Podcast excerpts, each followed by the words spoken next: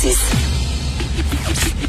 Le, le commentaire de Mathieu Boccoté, dépensé pas comme les autres. Alors Mathieu, tu veux nous parler d'Éric Duhem? Oui, ben en fait, on l'a vu hier à, à, Tout le monde en parle, faire sa, sa grande rentrée comme chef politique finalement après son élection à la tête du Parti conservateur euh, du Québec. Pardon. Et ce qui est assez intéressant, c'est la question qu'on se pose, c'est qu'au-delà du personnage qui est déjà connu, au-delà du personnage qui euh, s'est c'est une réputation de, de, talentueux troublion depuis quelques années. Là, c'est est-ce que la mue politique va réussir? Est-ce qu'il va être capable de changer d'habit? Est-ce qu'il va être capable de devenir un chef politique? Et la première impression hier, c'est que la, la mue, à tout le moins, comme se passe assez bien. Hein. C'est-à-dire, euh, il, a, il, a, il cherche à se, dans son cas, à se modérer, ce qui, ce qui, ce qui, ce qui le, le marque quand même en décalage néanmoins avec le reste du spectre politique. Il y a un espace à occuper qui est celui d'une forme de populisme québécois auquel il veut donner à la fois, je dirais, ses lettres de noblesse. Il, se, il apparaît sur la question sanitaire, on le sait. Donc c'est le, le le, le, créneau sur lequel il, il essaie d'émerger, mais on sait aussi qu'il euh, qu'il va rompre avec. Il a déjà rompu, en fait, avec l'antinationalisme d'Adrien Pouliot pour chercher à faire des conservateurs québécois un parti nationaliste à sa manière, même si c'est pas indépendantiste, un parti nationaliste. On connaît le parcours de Duhem, on connaît sa transgression du politiquement correct, et on se dit qu'il est possible, euh, sans s'enthousiasmer nécessairement pour lui, mais il est possible qu'il soit capable véritablement de tenir son pari, c'est-à-dire de faire euh, surgir, se transformer ce groupuscule en parti politique, être capable tellement de donner une voix au courant de pensée qui est le sien. Donc manifestement, quelque chose s'est passé hier et quelque chose s'est passé cette dernière semaine. Euh, nul besoin d'être enthousiaste à son sujet pour reconnaître que pour lui, c'est un succès. Je suis moins enthousiaste que toi. Je l'ai pas vu hier à Tout le monde en parle. Euh, J'essaie d'écouter Tout le monde en parle le moins possible pour ma santé mentale. Mais euh, mais euh, il courtise les coucous, Éric Duhem. Là. En partant sa campagne, en, le, son premier coup de canon, c'était pour dénoncer la dictature sanitaire et tout ça. Il a ouvert les portes à tous ceux, justement, qui trouvent qu'on vit sous une dictature. Tous les coucous vont aller là-dedans, dans son ah, ben parti. Et c'est sa base. Mais après ça, là, il il va être pogné avec ces gens-là. Ah, mais je, non, je comprends, mais ne, me prête pas d'enthousiasme. en fait, j'essaie de voir la chose telle qu'elle se présente dans son intérêt, dans, dans le nôtre. Comme je mon, mes, mes, fidélités politiques se trouvent plutôt ailleurs qu'au Parti conservateur du Québec. Mais ce que je cherche à voir, c'est dans quelle mesure est-il capable de se tailler une place. Et le tout le défi pour lui, tu as tout à fait raison, c'est de ne pas se laisser emprisonner par sa base militante. Et je jouerais pas nécessairement par sa base militante seulement, mais par il y, a, un effet quand un nouveau parti émerge sur un créneau populiste, il y a presque un effet magnétique à coucou, pour reprendre ton excellente formule. Euh, ça attire presque inévitablement tous les frustrés, les bras cassés, euh, les théoriciens du complot les, esprits paranoïaques. C'est presque inévitable qu'un parti comme celui-là réussisse à, attirer de tels courants. Ensuite, la question, c'est est-il capable, lui, de ne pas se laisser emprisonner, de se laisser définir par ces gens-là? J'ajouterais que de ce point de vue, tous les partis, soit dit en passant, ont, leur, ont leurs extrêmes. Euh, aucun n'en fait l'économie, hélas. Il y a des coucous à Québec solidaire, il y a des coucous au Parti libéral, il y a des coucous au Parti québécois, des coucous, il y en a partout. Là, il y a des coucous sanitaires avec lui.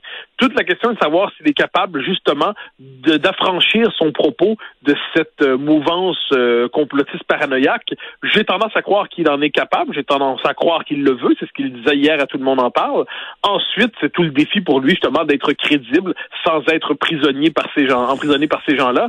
Je ne sais pas s'il va réussir, mais ce qui est certain, c'est que pour l'instant, il réussit quand même à apparaître dans l'espace public comme un interlocuteur dont on ne pourra pas contourner. Parce que je l'ai interviewé il y a quelques jours ici, puis bon, il me dit toujours, euh, écoute, j'ai 1000 euh, mille personnes, ou 2000, ou 10 000, ou 45 000, je me souviens plus du chiffre qu'il dit, de gens qui ont, qui ont pris leur carte du parti, qui sont membres et tout ça. Oui, mais j'aimerais savoir le profil de ces gens-là. Euh, moi, je trouve que son calcul, c'est que pour se faire une base, il est allé chercher ces gens-là, et après ça, il va vouloir élargir sa base, mais il va être pogné avec ces gens-là qui vont euh, faire beaucoup de bruit et brasser la cabane au sein de son parti. Regarde comment les, républicains aux États-Unis, euh, toute proportion gardée, évidemment, c'est plus gros, mais les républicains, à quel point ils ont de la difficulté à se départir des coucous au sein de leur parti. Ah, mais tu as tout à fait raison. C'est-à-dire, le drame, c'est le paradoxe des bases militantes. C'est-à-dire, les gens qui sont prêts à mettre le plus d'énergie, de temps, d'argent dans un truc, eh en échange, c'est pas nécessairement ce qui ressemble le plus aux citoyens ordinaires. Et dans la crise sanitaire actuelle, qui a, qui a vraiment, euh, qui a excité des passions, qui a, il y a tout un courant un peu étrange qui est apparu, bon là, comment être capable de le gérer de manière équilibrée? Mais c'est pour ça que je pense que là-dessus, puis c'était un peu la réponse qu'il y a eu en échange avec euh, Guy Lepage hier, qui lui dit Est-ce que vous êtes euh, la maison des conspirationnistes? Et Duhem dit ben, instant, qu'est-ce que vous entendez par conspirationniste? Et là, il fait la distinction entre ceux qui des authentiques conspirationnistes, puis il en manque pas, il faut pas se tromper qui euh, euh, des pédosatanistes au lézard, il faut faire toute la liste des, des, des ou tout simplement l'idée que tout ça serait une forme de planification malsaine pour assujettir les peuples. Bon, ça c'est d'authentique du moins. De l'autre côté, il dit si est-ce qu'on doit traiter de conspirationnistes, ceux qui disent ben, le masque à l'école, je suis pas certain, le masque dans la rue, je suis pas certain, euh, puis on peut faire le couvre-feu, je suis pas certain. Donc là, je pense que tout le défi pour lui consiste à être justement être capable de faire une critique des mesures sanitaires, plus c'est le créneau sur lequel il veut s'engager, euh, faire une critique des mesures sanitaires qui demeurent dans le cercle de la raison, pour faire un clin d'œil à Alain Menck, pour qu'il demeure dans le cercle du, euh, du propos politiquement euh, compréhensible par le commun des mortels. Et ça, c'est à ce moment-là que je me dis, Éric Duhem, a des qualités, a des défauts, mais c'est quand même c'est quand même un homme intelligent. Donc, est-ce qu'il sera capable de justement de formuler une critique des mesures sanitaires euh, qui est la sienne, qui n'est pas la mienne hein, Je prends la peine de le dire, c'est-à-dire euh, c'est pas mon créneau, c'est pas mes pas mes références, mais dans la mesure où son courant de pensée veut percer, est-ce qu'il peut, est-ce qu'il est capable de formuler ça de manière à être entendu par des gens équilibrés? C'est possible. Euh, c'est à tout le moins, c'est il faut éviter, je crois, de le réduire à cette base bizarre qu'il va attirer. Il n'y a pas de doute là-dessus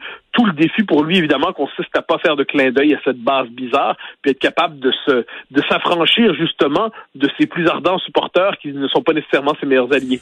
Et de toute façon, tous les partis comme ça, lorsque tu commences, là, t'es, es, plus radical parce que tu sais que tu prendras pas le pouvoir, donc euh, tu as des principes très radicaux, mais plus plus ça va, plus des gens votent pour toi, plus soudainement l'horizon d'une certaine victoire apparaît possible, plus tu vas aller chercher davantage de gens pour franchir le dernier kilomètre qui te sépare de la victoire, puis plus tu mets de l'eau dans ton vin et plus tu te recentres. C'est toujours l'histoire de tous les partis. Moi, je pense qu'il faut être sévère envers Duhem là-dessus, parce qu'il y a effectivement, il y a tous les gens que tu as évoqués qui sont dans sa base.